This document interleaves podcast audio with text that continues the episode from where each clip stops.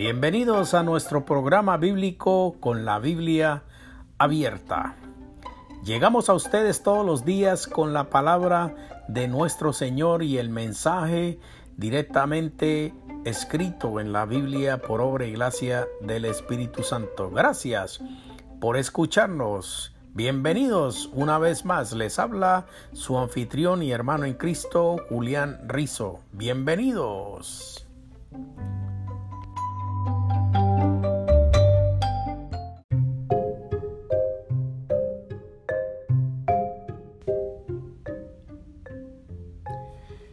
Esta oportunidad vamos a hablar de un tema muy profundo que es el cual Cristo manda a la iglesia a despertar del sueño espiritual en que se encuentra. Primera de Corintios capítulo 14, 1 dice, superioridad del don de profecía, procurar alcanzar el amor, pero también desear ardientemente los dones espirituales, sobre todo lo que profeticéis. Seguir en el amor. Mi primer encuentro con los principios bíblicos acerca del amor ocurrió en una forma negativa durante mis primeros años del cristianismo. Me sorprendió ver a verdaderos creyentes peleando, teniendo malas actitudes y separándose unos de los otros. Me sorprendió ver a cristianos que se llaman cristianos peleando los unos con los otros, trayendo malas actitudes, trayendo mentiras y confrontaciones que causan divisiones en las iglesias. Me tocó ver muchas iglesias divididas. Me tocó ver cómo el pueblo y el cuerpo de Cristo es dividido y cortado con un cuchillo por la mitad. Una separación letal, una separación de perdición, porque iglesias que están divididas em, son iglesias que están perdidas, son iglesias que jamás van a ser edificadas en el Espíritu Santo verdaderamente. Me tocó ver pastores mentirosos, pastores que con mis propios ojos me tocó ver cómo se llevaban el dinero de las ofrendas. Me tocó ver pastores mentirosos que se enamoraban de las mismas secretarias, de las personas que le servían debajo de ellos, pastores que pusieron en riesgo su vida espiritual, que pusieron en riesgo sus matrimonios y muchas cosas horrorosas me ha tocado ver en la iglesia, pero lo más triste es la división, teniendo en cuenta las malas actitudes y las separaciones de los unos a otros que se reúnen los domingos a oír el sermón. Me tocó ver cosas desastrosas en líderes que se suben al púlpito a predicar y estas personas verdaderamente no representan lo que predican. Esas son cosas muy tristes que me ha tocado a mí ver y experimentar en mi vida cristiana. Eternos confrontamientos realizados y dirigidos por el mismo cuerpo de Cristo, como con tristeza y con lágrimas me ha tocado ver y me ha tocado experimentar y presenciar tantas cosas como estas tristes en la iglesia. En mi caso, con muchos pocos años de creyente cuando comencé las peleas entre hermanos de más años y más espirituales que yo fue bastante, bastante desalentador. Es mi fue una desilusión grande y en mi desilusión comencé a buscar en el Nuevo Testamento respuestas acerca de lo que debería ser realmente importante en la iglesia local. ¿Cuáles son las actitudes y las prioridades que los cristianos debemos tener?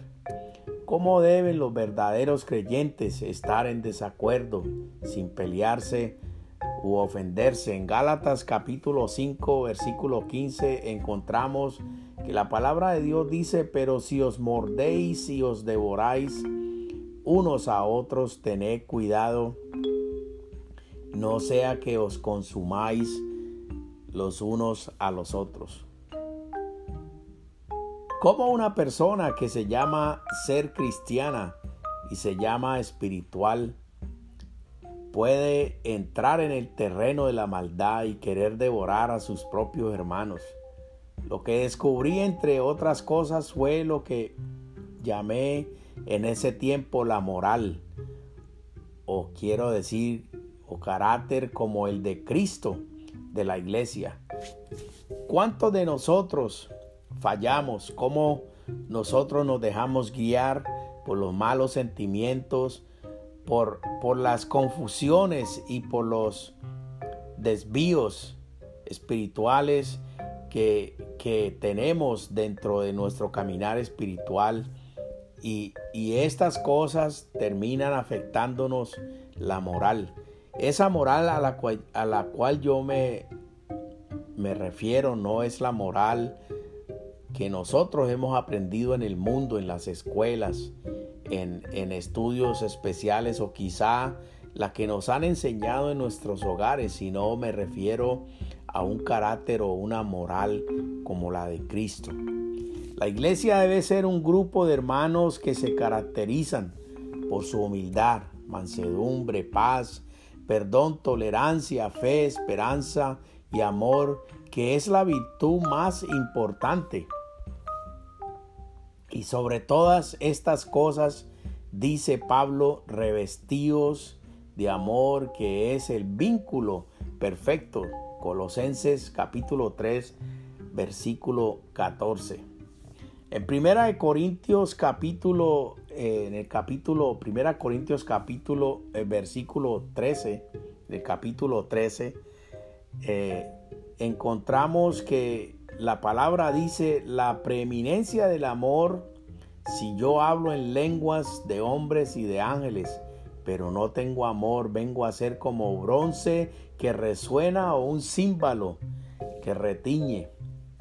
La Biblia describe una forma más excelente de pensar y de comportarnos. Dice que el conocimiento teológico más grande, los dones espirituales más extraordinarios y los servicios con más sacrificios son inútiles y hasta hirientes si no están motivados e impregnados por un espíritu de amor como el de Cristo. Como resultado de mi estudio bíblico me di cuenta que el amor tiene prioridad en todo lo que hacemos y todo lo que decimos. El siguiente encuentro con el amor cristiano que cambió mi vida fue varios años después cuando un amigo me regaló una biografía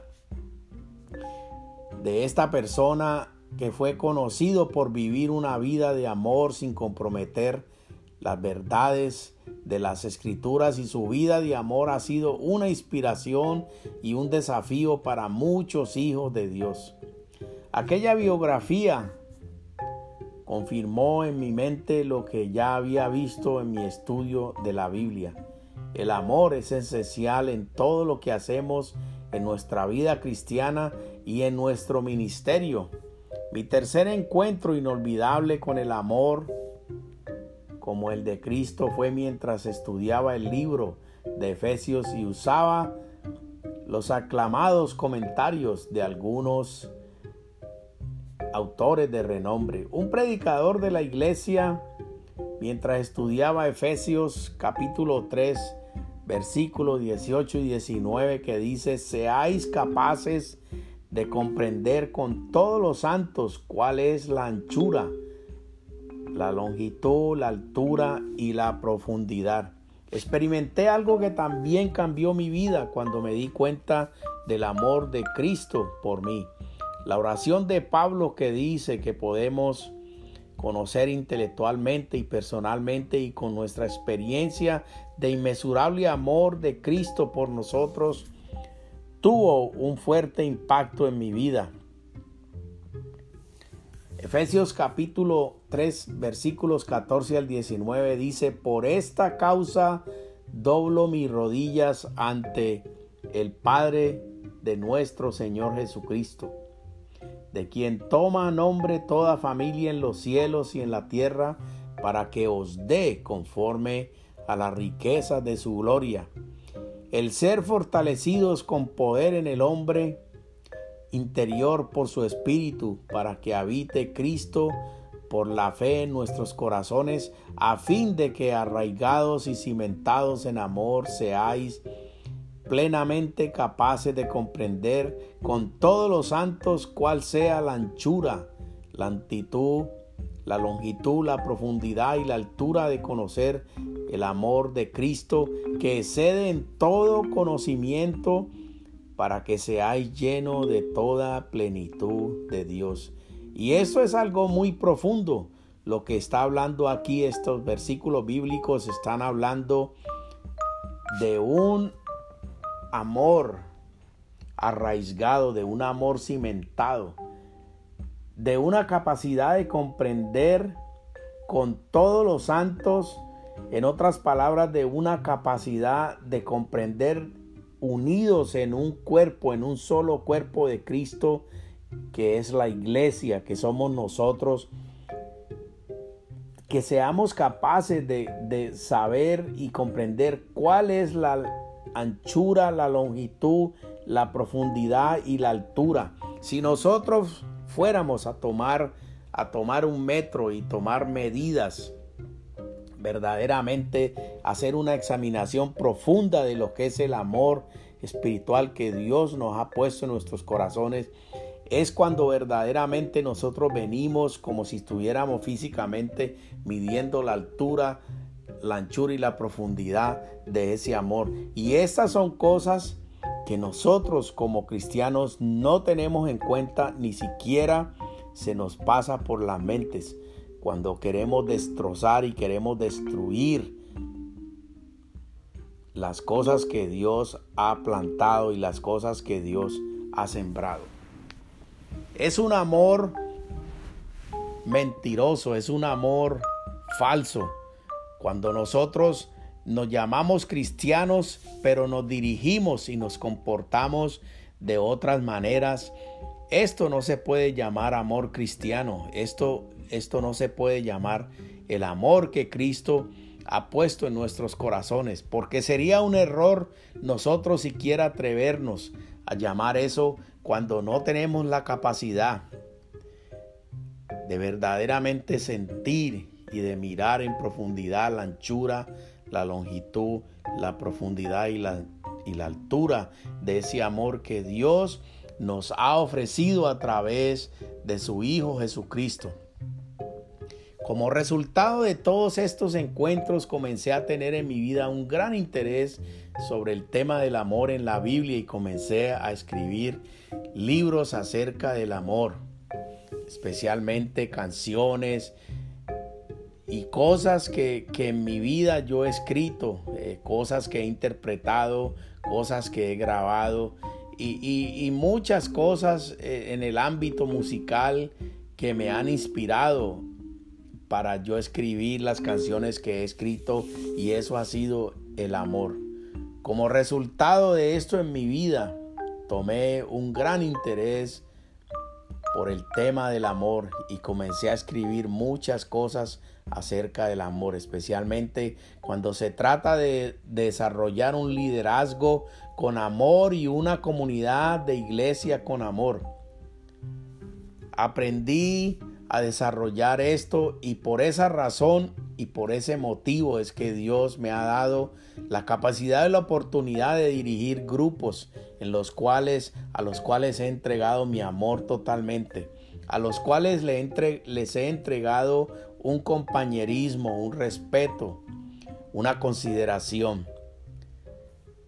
A través de ese amor que Dios me ha dado y que ha puesto en mi corazón, es que yo he podido sacar adelante grupos y he podido evangelizar personas que hoy en día me dan las gracias. Muchas personas que recibieron ese amor sincero, sin ningún compromiso, sin ninguna mentira, sin ninguna paga de regreso. Un amor que di de todo corazón y que he dado de todo corazón y gracias a Dios que es quien ha puesto ese amor en mi corazón. Este emocionante interés continúa creciendo en mi vida, aunque tengo siempre un sentimiento de ineptitud cuando intento escribir acerca de amar como Cristo ama. A diferencia de escribir sobre cualquier otro tema bíblico, el escribir acerca del amor me muestra constantemente las fallas que tengo en amar a Dios y a mi prójimo como debería. Es un tema que nos hace sentir culpable y toca cada aspecto de nuestras vidas. Mi oración es que mis esfuerzos puedan despertar en otros la necesidad de ser marcados por el amor de Jesucristo, tanto personalmente como en nuestras iglesias. Mis queridos hermanos, y como yo siempre he dicho, que me lo ha enseñado la palabra del Señor, esto tan importante que yo nunca me olvido. Tus acciones hablan tan duro que no escucho tus palabras. Tus acciones hablan tan duro que no puedo ni siquiera oír tus palabras. Mis queridos hermanos, que Dios les bendiga, que Dios les guíe y que el Espíritu Santo verdaderamente pueda encontrar en ustedes un corazón con un terreno fértil para sembrar, para que el Señor pueda sembrar amor, misericordia, compasión y bienestar en cada uno de ustedes. Mis queridos hermanos, esta es la palabra de Dios. Les habló su hermano en Cristo, Julián Rizo. Amén y amén.